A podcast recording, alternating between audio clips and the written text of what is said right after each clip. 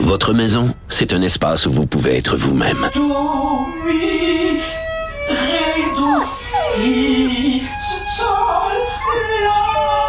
Elle mérite d'être bien protégée et vous méritez d'être bien accompagné. Trouvez la protection la mieux adaptée à votre maison avec Desjardins Assurance et obtenez une soumission en quelques clics sur desjardins.com.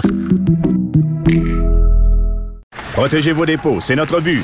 La SADC protège vos dépôts dans les institutions fédérales, comme les banques. L'AMF les protège dans les institutions provinciales, comme les caisses. Oh, quel arrêt! Découvrez ce qui est protégé à vos dépôts sont protégés.ca. Sophie Durocher. est en vacances. À l'animation, Yasmine Abdel-Fadel. Cube Radio. Les rencontres de l'heure.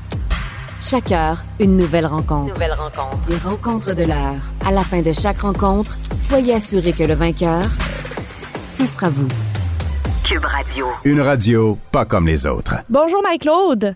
Bonjour Yasmine. Alors, alors cette fin de semaine, les Jeux olympiques ont pris fin. On a vu la cérémonie de clôture. Ben moi je l'ai pas vu. Moi là je vais te dire Yasmine, euh, je suis une fan finie des Olympiques. Euh, euh, je suis genre à pas dormir la nuit pour les suivre et tout ça. Et ceux de Pékin, même si je voulais encourager les, les athlètes, on dirait que tout ce qui se passe en Chine, depuis le début, je me demande pourquoi le Comité international olympique a accepté de faire de, de- que les Jeux olympiques de cette année se déroulent là-bas, parce que bon, il y avait quand même d'autres options euh, que Pékin. Euh, et finalement, tu sais, j'ai écouté quelques compétitions, puis je suis fière des athlètes là, qui, ont, qui ont été là, mais ça m'a quand même atteinte personnellement euh, quand on sait qui sont, que font, le- le- qu'est-ce que fait le gouvernement chinois, euh, la censure, euh, on parle d'un génocide, euh, on, on parle tout le temps aussi de, de la façon qu'on traite les humains là-bas. Quand les journalistes nous disent hey, toute la censure, on a peur d'être espionné, on a ci, on a ça, on n'a pas toute l'information, et on décide de faire un événement qui met la lumière sur ce pays-là euh, au niveau international. Euh, euh, tu sais, je veux dire, la, les Jeux olympiques, euh, c'est d'abord un événement sportif et aucunement économique. En fait, oui, il y a des retombées économiques, mais on le sent que c'est justement pour des retombées économiques parce qu'il y a comme un, aveugle, un aveuglement politique qui a eu lieu avec les Jeux de Pékin. Alors, tout ça pour te dire que je trouvais ça bien, bien triste. De- ça, ça avait mal commencé, Marie-Claude, faut dire, avec tout le, le boycottage diplomatique qui avait été annoncé de part et d'autre. Euh, Et en plus, on rajoute la COVID là-dedans. Euh, on n'avait pas le cœur à la fête en regardant les Jeux olympiques, en s'attendant à ce que ça arrive prochainement. C'était pas comme d'habitude. Non, absolument. C'était, c'était différent. Et euh, aussi, je, il y a, il y, a, il y a- il y a quand même des choses qui se sont passées à l'intérieur qu'il faut relever. Parce que il y a pas longtemps, euh, au Québec, c'est, en cours présentement l'enquête, on a arrêté euh, trois entraîneurs de l'école secondaire Saint-Laurent, on se rappelle bien. Écoute, trois entraîneurs d'une même équipe de basketball féminine, là, c'est une première qu'ils soient arrêtés en même temps. Et euh, ben, on se rend compte que ça fait des années que ça dure, qu'il y a eu la loi de l'omerta même dans l'école. Et la semaine, eh ben, aujourd'hui, euh, qui a passé, mon émission qui a passé à la télé, je voulais revenir là-dessus. J'en parlais entre autres avec Geneviève Simard, euh, euh, qui était qui était une athlète olympique euh, en, en Oui. slalom, et Sylvie Fréchette qu'on connaît aussi. Euh, et les deux ont participé. Surtout Geneviève porte le documentaire Je croyais en toi, qui est vraiment un documentaire incroyable sur à quel point le harcèlement s'installe, euh, au, tu sais, le, le pouvoir de l'entraîneur sur l'athlète, comment le harcèlement autant psychologique que physique va s'installer. Et c'était, je te dirais que c'est une discussion qui m'a presque troublée quand j'ai vu Sylvie Fréchette encore aussi émotive parce qu'elle était victime de harcèlement psychologique et Geneviève Simard de harcèlement physique et psychologique.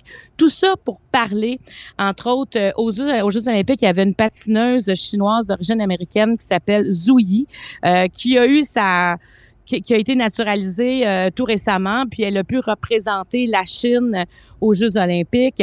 Et euh, cette cette jeune femme-là est tombée deux fois pendant son programme, alors qu'elle était, c'est comme la celle qui allait ramener des médailles. Hein, c'est pour ça qu'on on l'a voulu dans l'équipe. Et quand elle est tombée, puis elle est arrivée sur le, le banc où ses entraîneurs l'attendaient, c'était d'une froideur. Tu sais, tu voyais, Sylvie Fréchette, elle, m'en a parlé quand je l'ai vue, elle m'a dit, ça n'a on le voit le harcèlement, on le voit, c'est ça aussi cette ce, ce dégagement, ce, on est habituellement que l'entraîneur devrait être là pour soutenir l'athlète qui va pas bien et en plus cette jeune fille là a été victime de cyber intimidation. Écoute, elle a C'est épouvantable. C'est épouvantable, tu sais, parce qu'elle a fait, hey, elle s'en va dans une compétition internationale, elle a une pression sur les épaules qui est incroyable. Il n'y a personne pour la soutenir psychologiquement. Puis là, ça me rappelle la patineuse russe aussi, euh, comme quand elle a fini son numéro, euh, tu sais, euh, elle est accusée de, de dopage, puis elle a quand même pu participer avec un programme de patinage. Puis quand elle, est tombée quatre fois, mais arrivée sur le banc, la relation avec sa, sa, sa coach, là, ça avait pas de bon sens. Non, c'est qu'on voit ça, tu sais, on, on, on assiste à ça, et j'ai comme l'impression est-ce qu'on peut encore accepter ça, ces, ces comportements-là, tu sais, parce qu'on les dénonce, euh, mais en même temps, ils sont là. Qu'est-ce qu'on fait pour éviter ça? Donc, moi, je dirais que c'est, comme des Jeux olympiques de prise de conscience qu'on vient d'avoir à plusieurs égards. Puis, tu sais, il y avait des athlètes euh, qui partaient là-bas en disant, ben, c'est pas que ça me tente d'aller en Chine, mais ça fait des années que je m'entraîne. Je vais y aller. Mais on n'a pas envie, les, Olympiques n'ont pas été faits avec cette philosophie-là de mettre des athlètes dans des drôles de situations. On est censé arriver là et dire, ah, c'est comme l'aboutissement d'une c'est pas l'aboutissement, c'est la consécration d'arriver là. On devrait être fiers. Et là, il y a comme comme une tâche à quelque part qui a rien à voir avec les athlètes, mais bien avec le choix du Comité international olympique. Ben, on n'oublie pas que, il faut pas oublier que ces, ces athlètes-là ont tellement sacrifié pour se rendre là. Déjà arriver aux Jeux olympiques, c'est, c'est un accomplissement en soi. Ensuite, revenir de là parce que on fait, euh, on est victime d'harcèlement ou victime de non-appui de la part de son entourage, à plus forte raison son coach, ça doit être destructeur à plusieurs, euh, sur plusieurs aspects là pour ces athlètes. Absolument, absolument. Puis en plus, euh, Yasmine, il y, a une autre affaire, moi, qui mérite. Euh, les athlètes de la Russie ne, sont pas les athlètes de la Russie, là, ben parce que hein, c'est le rock qu'on les appelle. Donc, euh, ils sont autorisés à participer, mais sans drapeau, sans hymne national russe. Mais pourtant, les responsables politiques russes n'ont ben, pas le droit d'être présents, sauf sur invitation. Cette année, Vladimir Poutine. Il est là comme si de rien n'était. Exactement. Cette année, il est invité à assister à la cérémonie d'ouverture, alors que il y a comme pas d'athlètes présents parce qu'ils n'ont pas le droit de représenter officiellement la Russie. Alors ça aussi, je me disais, mais on est rendu où avec les Jeux olympiques comme Pierre de Coubertin les voyait?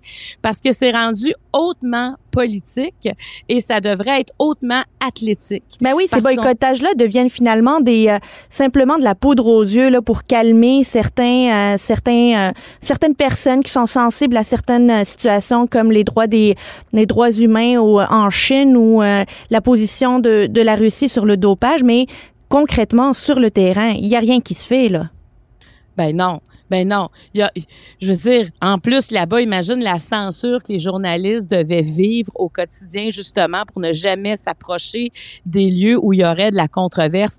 Alors, toute cette hypocrisie-là, euh, j'ai l'impression qu'on ne peut plus accepter ça. Je, et je, je me demande même comment les membres du CIO peuvent se regarder les yeux dans les yeux en disant voici le bon choix qu'on a fait en mettant la lumière sur quelque chose de la Chine qui est pas vrai. Tu sais, si on est déjà quand il y a de la censure, je pense que c'est un, un, indicateur qui est majeur. Donc, ça nous a tous mis dans un drôle d'état. Nos athlètes sont allés, ils ont bien performé, mais il reste que c'est, moi, je pense que, tu sais, c'est pas ça, hein, la philosophie des Olympiques. Alors là, j'ai hâte, les prochains Jeux d'hiver seront à Milan. Euh, je pourrai euh, les écouter librement, mais je sais que je suis pas la, la seule qui a vécu ces Olympiques-là. Tu sais, comme, je sais pas, il y avait vraiment un ombrage. Comme tu dis, en plus, il y avait la COVID et tout ben ça. Mais il y avait vraiment un nombre au tableau, avec tous les dirigeants qui se sont désistés. En tout cas, donc, c'est à suivre pour les prochains, mais mais c'est triste qu'un événement aussi majeur euh, se soit déroulé dans un pays comme la Chine. C'est dommage que, que, que nos athlètes euh, n'aient pas pu briller de toute leur, euh, tout leur talent, mais on va dire 26 médailles, 4 d'or, 8 d'argent, 14 de bronze. C'est une bonne récolte pour le Canada.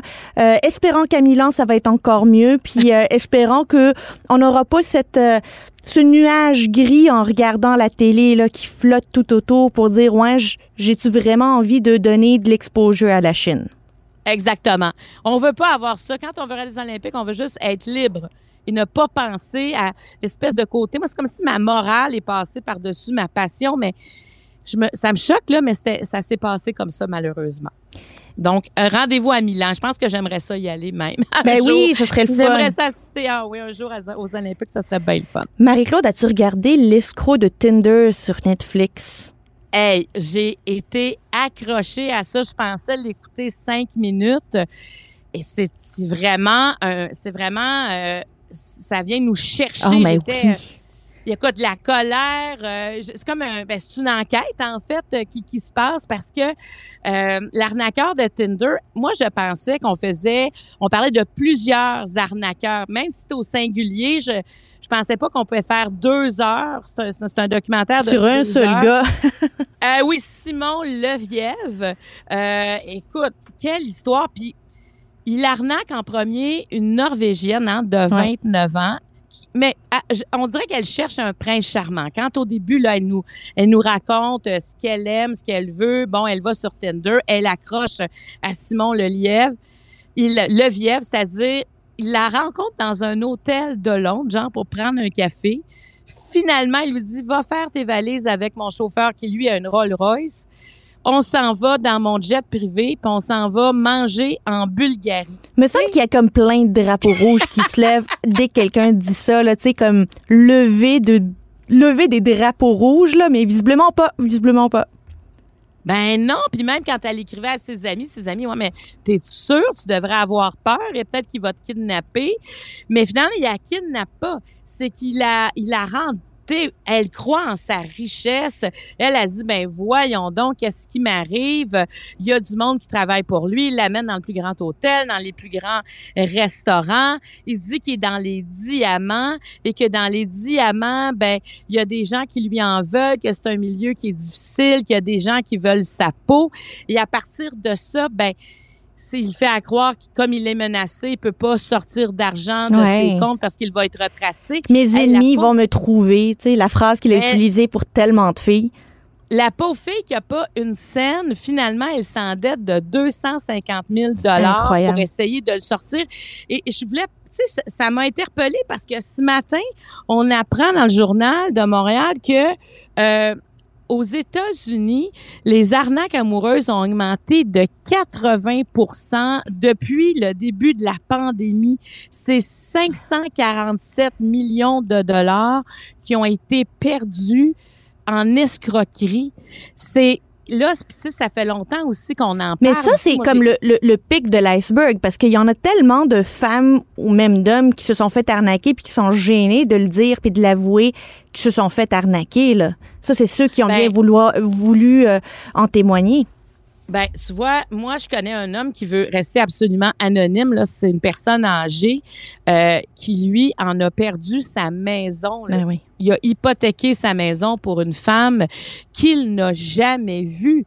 Alors, imagine la, la, la colère des enfants. De... En même temps, c'est des gens les, les, arnaques sont bien pensées, les histoires sont bien structurées. Ça prend du temps avant souvent qu'ils vont demander de l'argent. Ils vont pas demander de l'argent la première journée de la rencontre. Ils s'assurent que tu es amoureux. Accroché.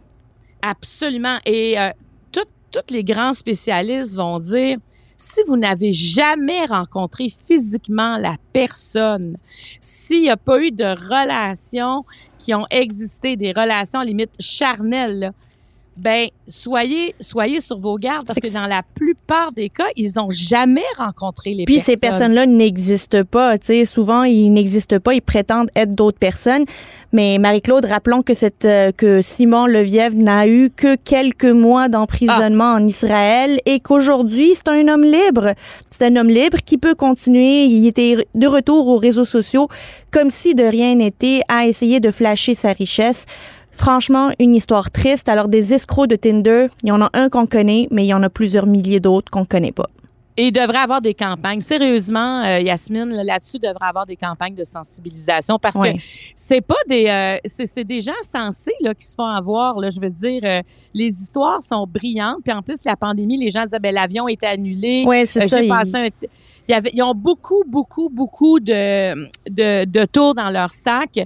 Et c'est d'une grande tristesse parce que pour les gens qui, qui ont des sous de côté, qui perdent tout de cette façon-là, c'est épouvantable. Alors, vite, vite, vite des campagnes. De sensibilisation. oui, oui. Ben, merci beaucoup, Marie-Claude. On se parle demain. On se parle demain. Merci.